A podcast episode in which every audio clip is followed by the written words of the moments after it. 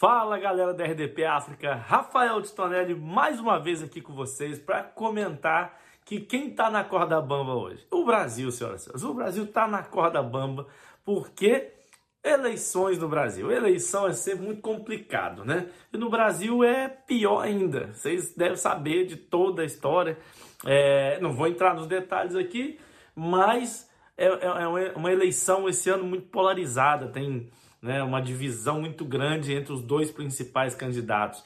Mas eu queria contar, aproveitando isso, é, contar de um candidato lá da, da minha cidade, a deputado federal, é, que eu, não sei o que, quem é o deputado federal aqui, qual é o papel do deputado federal aqui em Portugal, mas no Brasil eu sei fazer a gente rir, né? A gente tem o Tiririca, que é um humorista que foi o deputado mais votado do Brasil, já mostra que o Brasil é uma grande comédia.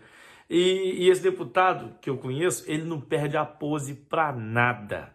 O cara não perde a pose. Morreu o prefeito da minha cidade e na hora do enterro tava o caixão descendo assim, ó, descendo assim na cova e esse deputado quis aproveitar, né, ali fazer um palanque eleitoral, que era época de campanha, né? E ele quis fazer uma homenagem ao, ao, prefeito, né, que morreu. Só que ele usa dentadura e ele não usava a cola que passava na dentadura, né, que, que a gente chama de corega lá no Brasil, né, uma marca, né, corega. Não usava o corega para colar a dentadura, fixar ela na boca, né, a prótese dentária dele. E aí ele fazendo a homenagem e ele não perde a pose nunca. Então na hora que ele estava lá falando, ele falando assim, gente, está sendo enterrado aqui um homem honesto, um homem que mudou a história dessa cidade, um homem que foi pai, marido e governante. Meu amigo, vai em paz. Na hora que ele falou paz, o paz cuspiu a dentadura dele assim, ó. Na hora que ele falou paz, falou paz, a dentadura dele cuspiu, caiu da boca dele, caiu dentro da cova. E, na, e ele, para não perder a pose, falou: E leva contigo meu último sorriso.